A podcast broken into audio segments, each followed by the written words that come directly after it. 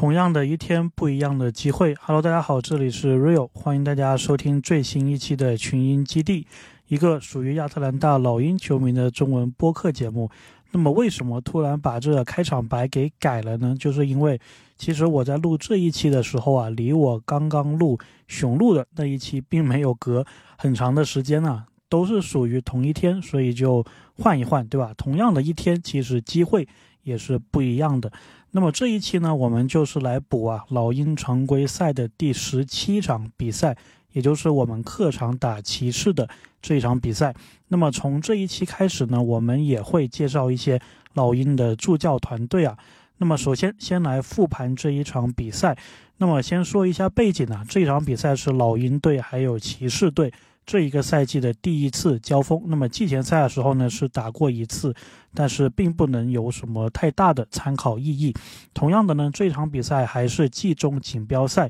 双方都是最后一场比赛。其实啊，老鹰是有理论上的非常非常小的一个出线的机会。之前的节目当中我有说过，老鹰基本上已经是被淘汰了。呃，那么唯一可能的一个出现的情况是什么样呢？就是。这场比赛能够客场三十八分战胜骑士，抹平小分的劣势，拿到小组第二的同时，还要寄希望于剩下的五场。比赛都是出现我们想要的一个比分，也就是特地的一方赢球，这样子呢，老鹰才能够晋级。所以呢，大家看这个可能性呢，基本上就是等于零。所以呢，我也是戏称啊，说老鹰能够进季后赛，不能够进这个季中锦标赛啊，千万不能说季后赛，能够进季中锦标赛的这个概率，可能跟本赛季奇才队的乔丹普尔能够拿到总决赛 MVP 大概是差不多。概率的，OK，那我我们说回这一个比赛啊，那么比赛一上来呢，我观察到其实亨特还有卡贝拉这两名球员应该会是老鹰今天非常重要的球员。亨特的话呢，要轮流啊防守对面的双枪米切尔还有加兰，而卡佩拉呢则是要同时对位莫布里还有阿伦在。约翰逊不在的情况下，所以骑士的这一个首发阵容啊，看上去还是非常的可怕的。开赛后呢，实际的效果是，亨特虽然进攻上的戏份呢是挺多的，但是防守上呢，感觉是防不了对面的双枪啊。特别是他们的双枪突破到篮底下之后，感觉呢，亨特什么事也干不了，就只能够张开这个双手，然后让对手进来得分。第一次暂停的时候呢，老鹰呢是十三比十领先三分。暂停回来之后呢，骑士方面的转播团队啊，给到了一组关于老鹰的数据，我觉得也挺值得我们参考的。上一个赛季我们是联盟失误第三少的球队，而这个赛季我们则变成了联盟当中失误第十一。多的球队，当然，我个人的解读啊是，如果球队的总体传球的次数变多了，速度提升了，回合更多了，那自然而然呢，失误也是会变多的。回到比赛当中，这段时间老鹰的进攻呢，我觉得有点强打硬打的一个意思，很多球其实都不是很好的一个出手的机会啊。哎，不过呢，我们这些球反而也能进。骑士方面的防守资源呢，据我观察是挺不错的。他们的首发啊，一号位到五号位，每一个人都能够防守。这五个人当中呢，你说稍微弱一点的，可能就是。加兰，对吧？所以呢，老鹰其实很难啊，通过换防打错位获得不呃不错的这个进攻的突破口。所以呢，我觉得老鹰如果这场比赛要打开的话，必须是要更多的运转球，必须是要把这个球啊传到空位比较好出手的这一个情况下，不然的话呢，在对手干扰的情况下，你是想。得到很好的一个得分啊，其实是需要一点运气，还有需要一点应解能力的。那么，我觉得目前这一个老鹰，你说每一个球员都有这个能力吗？我觉得肯定不是，对吧？而且你也不能寄希望于整个四十八分钟你都能够有这样子的一个应解的能力。所以呢，这段时间呢，斯内德他把 AJ 格里芬放在场上，我觉得是一个不错的尝试啊，至少是能够拉开一些空间。然后呢，大马修斯啊，这段时间也是有出场。那么当然，它的作用呢，也是防对面的一个双枪。远远的看呢，其实很容易啊，会把这个大马修斯认成 AJ 格里芬，因为两个人的发型，包括他们防守的时候蹲下去的这个姿势啊，都非常的相像。那么老鹰在防守方面呢，依然是抵挡不住对面的双枪啊。第一节结束，老鹰三十二比二十九领先三分，但是你明显能感觉到啊，骑士他的这个进攻呢，显然是比老鹰打的是更加有条理的。另外呢，第一节比赛啊格外的流畅，两边一共只叫了一个暂停，所以对于我。录这个节目来说也是有一定的挑战的，就是要我一般是等到这个暂停的时候，然后就来写一些这个观察什么的。他如果一直不暂停的话呢，就很容易有一些在这段时间较早发生的这一个内容啊，我可能就忘记了。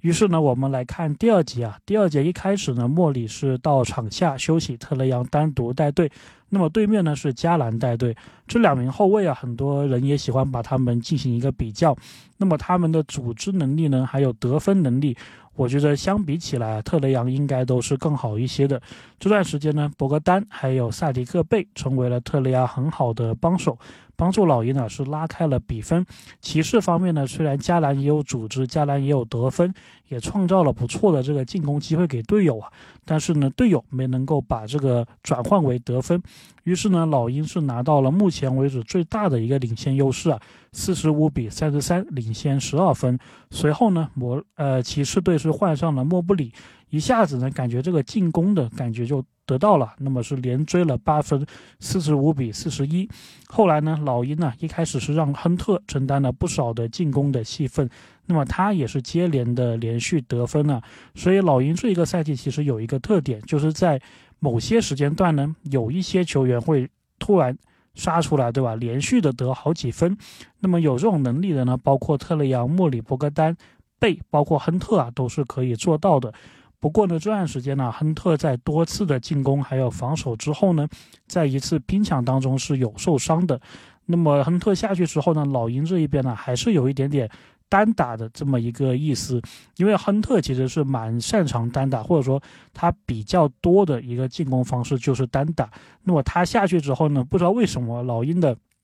其他球员还是延续他这一个单打的模式啊，但是效率。不好，但是呢，对面的米切尔反而就开始发威了。他这段时间呢，接连得分，而且接连杀我们的禁区得分。当时呢，我感觉上就有点像这个美式的足球啊，就是橄榄球。不知道大家有没有看呢？就是橄榄球里面有一个位置叫做 running back，应该是叫跑位，相当于就是每一次这个进攻回合把球给他，然后他就往里冲。大概是这么一个角色。那么米切尔这段时间，感觉他就是扮演这个角色，拿到球往前冲，然后效果都非常的好。而且他除了能够杀这个禁区以外啊，他还是投了一个三分球的，一下子就把这个比分追到只剩两分。那么没办法，斯内德也是只能叫暂停。回来之后呢，在半场结束之前，骑士队啊打的是非常有活力。如果要用一个词形容的话呢，我感觉骑士队这段时间呢打得很像田径队，就是满场的这一个飞奔，满场的这一个跳，而他们的队里面也有很多这个跳跳男，对吧？能够胜任这一个角色。那么面对对面如此的这一个情况啊，老鹰显然是不适应的，体能上没有办法匹配。不过呢，幸好啊，我们队伍里面有一个大腿，那么他的名字叫博格丹，他在这段时间呢是用两记三分呢帮老鹰稳住了比分。那么半场结束了六十一比六十四，我们落后三分还行。进入下半场呢，第三节比赛啊，一开始呢打的都是非常流畅的，那么跟第一节一样啊，是直到。两分四十秒，就直到第三节还有两分四十七秒的时候才出现第一次暂停，所以呢，在这个长达九分多钟的时间里面呢，老鹰的进攻呢还是能看出来是挺多样化的，很多的球员都获得了出手的机会，而骑士方面呢，虽然呢球权是大量的集中在米切尔手中，但他呢打出了非常爆炸的表现，所以。也没办法，单节拿到了十分，而骑士呢，对比老鹰，我觉得他们的领先优势啊，可能都是来自于米切尔这十分。对于老鹰来说呢，还是需要打得更加耐心一些。同时在防守上啊，虽然对面很炸。但是你能不能说，比如说，我不要求你每两个回合防下一个回合，对吧？比如说你每三个回合能不能防住一个回合，然后同时进攻还是按你的进攻模式来，那么保持耐心，说不定是有机会的。等对面的这一个手感降温，或者说等对面米切尔他换下场的时候，骑士方面的助教呢，在接受采访的时候啊，也表示他们是希望老鹰不要投太多的三分球，希望限制老鹰的三分球。那么对于他们自己在进攻当中呢，是希望啊能够更多的传导球，把球啊都传到他们想要的一个出手点上。第三节最后时间段呢，老鹰这一边啊是靠着特雷杨的串联追了一些分。那么我们和加兰呢互飙三分球也是非常的精彩。不过呢，高兴了几分钟，回头一看，比分还是落后十二分。老鹰第四节啊，真的需要加把劲了。那么第四节一上来呢，一个不留神。老鹰这一边的进攻就断电了，然后被骑士队拉开了分差。骑士队这一段时间呢，就真的像他们助教所说的一样啊，更多的传球，找到进攻的机会。那么球权呢是不再集中在米切尔身上了，像勒维尔、像奥科罗这样子的角色球员呢，也开始得分。这对于老鹰来说，并不是一个很好的信号啊。斯内德暂停的时候呢，分差已经来到十七分，非常的。困难呢，比起第三节的劣势又多了五分。暂停之后呢，骑士啊依旧是在米切尔的这一个领导下很好的运转球，而米切尔自己本人呢，他也是能够吸引到很多老鹰的一个防守火力，然后再把球分出来。对于骑士来说呢，稍微可惜的是，就如果我们站在对手的角度来说，稍微可惜的是啊，他们创造出的很多三分球并没有打进，不然其实这个时间点。我觉得比赛就已经花了。那么老鹰来说呢，这段时间呢，反映出来我们全场比赛的一个问题，就是我们的进攻啊是不如对面的，我们的进攻的运转并没有对面好。那么这个问题在特雷杨不在场的时候呢，更加的明显，打得非常着急啊，有很多球就是明明时间还很多，但是你就着急的出手，而且都是在对方啊有防守。干扰到你的情况下进行一个出手，那么效率可想而知是不行的。上半场虽然你靠这样子的方式啊，是比分是能够咬住，但是呢，下半场对吧？随着你的体能的下降，随着比赛进入这个更加重要的一个阶段，那么你的这个效率啊是很难维持的。于是呢，老鹰很多情况下就是这样子，对面的防守到位了，你还投，或者说呢，更严重的问题是我们没有办法去。甩开对面的防守，制造更好的一个出手的一个机会。那么最后时候呢，其实老鹰呢还挣扎了两分钟，无奈米切尔米切尔还是太炸。那么还剩四分钟的时候呢，斯内德这边已经是把替补阵容换上来，老鹰是举白旗了。这场比赛呢，简单总结一下，我觉得老鹰啊输是。输在进攻，并不是输在防守。进攻的一个运转，包括机会创造的一个能力，包括对比赛整体的一个耐心呐，我觉得都是没有对面好的。或许在米切尔炸的情况下，斯内德呢是可以考虑用同样表现优异的特雷杨啊去对他。那么莫里呢和加兰对上去，说不定这样子会是一个比较好的选择，因为米切尔和特雷杨都很炸，对吧？不分伯仲。但是莫里跟加兰呢，说不定啊，莫里在跟他的一个单独带队的较量上，莫里可能会是更胜一筹的。至少对于我来说啊，作为老鹰球迷，我并不是很怕加兰的，但是我是怕米切尔的，所以呢，不好说啊。但是呢，斯内德呢是没有这样子选择，因为一般比赛的话呢，上半场有一个衔接段，对吧？下半场有一个衔接段。也就意味着上半场是有一段是特雷杨单独带队，然后面对对面一个球员带队，然后呢莫里单独带队面对对面一个球员单独带队的。所以上半场如果是出现特雷杨对加兰，莫里对米切尔的话，下半场完全是可以啊做到特雷杨去对米切尔，然后莫里去对加兰的。但是斯内德呢并没有这样子选择。那么最后这场比赛我还想说一下 AJ 格里芬呢，这场比赛应该是有五六次出手。或者更多啊，一个球都没有投进，这个真的是非常的糟糕啊！与上个赛季的表现相比，这个赛季彻底彻底的滑铁卢啊，非常大的一个退步。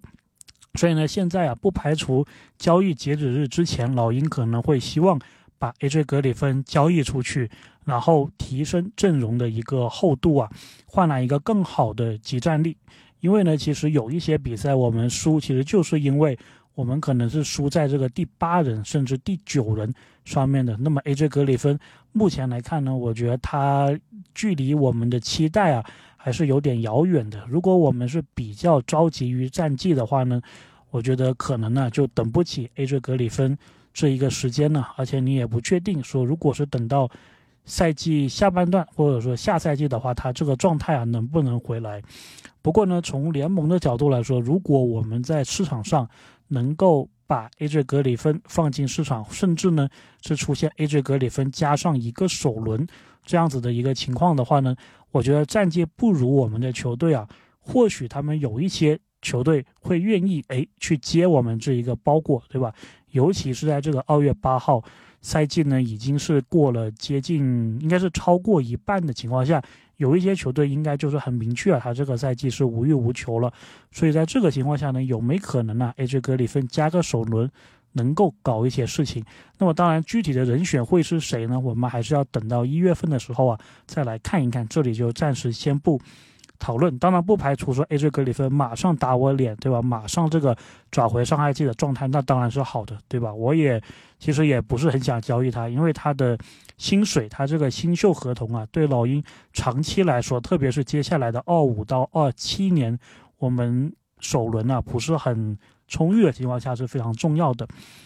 OK，那么今天开始呢，我们会开始介绍老鹰的一些助教。那么之前呢，我们是把这个媒体日，对吧？这些球员的内容全部介绍完了。今天开始，我们介绍助教。那么第一位，我们要其实也不叫第一位了，因为严格来说，之前的那个女助教我们是助呃介绍过了，还有这个首席助教，对吧？来自塞尔维亚的这个名字真的很容易读错的，所以我就不读的这一位教练呢，我们都是介绍过了。所以这一位严格来说呢，是这一个。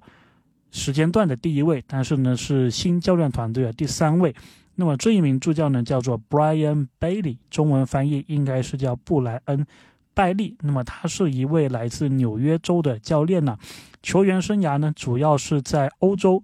打球，那么待过德国、荷兰、波兰、波黑，还有塞浦路斯。然后塞浦路斯呢，我这里讲一个地理上的冷知识啊，我觉得还是。蛮有意思的，就是塞浦路斯。其实我一直以为它是一个欧洲的国家，因为我记得我小时候啊玩这个足球经理的时候，好像这个欧洲的联赛是有一支来自塞浦路斯的一个球队啊，它是可以打欧冠的，好像是叫什么警长还是叫什么的这一个球队。所以我长期以往的一个印象呢，就是觉得塞浦路斯应该是一个欧洲的国家。诶，但是其实我在查。网上资料的时候啊，有一些资料会把塞浦路斯当成是一个亚洲的国家，因为呢，塞浦路斯这个国家呢，它在地理上其实是处于亚洲的一个位置，但他自己的一个认同啊，他会觉得是自己的文化，它是离欧洲更近的，所以他有一点主动向欧洲靠拢的这么一个意思啊，所以这个国家也是蛮有意思的，看看以后有没有机会能够造访一下。OK，说回来，那么这一位呢，拜利啊，他在欧洲打完大部分的篮球的之后呢，他就开始啊从事这个教练的工作，因为他是纽约州的嘛，所以他在。二零一六到一七赛季的时候呢，当时啊就是找到了尼克斯的一个工作，那么他是在尼克斯的这个发展联盟的球队啊是担任教练，那么二零一七年到二零一九年的时候呢，就是在爵士的发展联盟的球队担任教练，所以呢在这里啊应该就是他和斯内德相遇的这么一个时间点，那么在二零一九到二零二三年，也就是之前的那一年呢，他一直都是在爵士。当助理教练，所以相当于是，在斯内德手下，他从爵士队的一个发展联盟的教练，是提拔到了一线队的助理教练，所以呢，两个人呢，应该是有比较深厚的革命友谊。而且彼此啊，应该都是非常熟悉的。那么在二零二二年的夏天呢，在夏季联赛的时候，他也是有带当时的这一个爵士的夏季联赛的球队的。那么老鹰官方呢，是把这个拜利啊，在球队当中的一个主要的职责呢，是定义为球员发展的一个教练。那么这名教练呢，我觉得啊，他因为是在欧洲是有过打球的经历嘛，所以他在。欧洲方面应该可以给我们带来一些人脉吧，但是呢，老鹰最近的几个赛季好像也很少说直接从欧洲签球员，对吧？不像说这个国王，国王他们之前还签了这个维金科夫嘛，来自欧洲的球员直接签下来的。老鹰这一种操作呢，好像是比较少的，但是呢，总好过没有，对吧？所以也是希望啊，老鹰身边有一个跟斯内德非常熟悉的教练，能够帮老鹰啊更进一步，然后同时呢。打开一点欧洲的这一个人脉啊，包括是发展联盟的一个人脉，我觉得也是挺重要的。OK，那么这一期的群英基地呢，我们就是简单的复盘了一下与骑士的这一场比赛，然后介绍了一下我们助教团的一个助教天团里面的一个新成员，对吧？布莱恩·拜利。那么接下来的一期呢，我们应该是会先复盘到马刺那一场，然后再去。复盘篮网那一场的，OK，那我们就下期再见。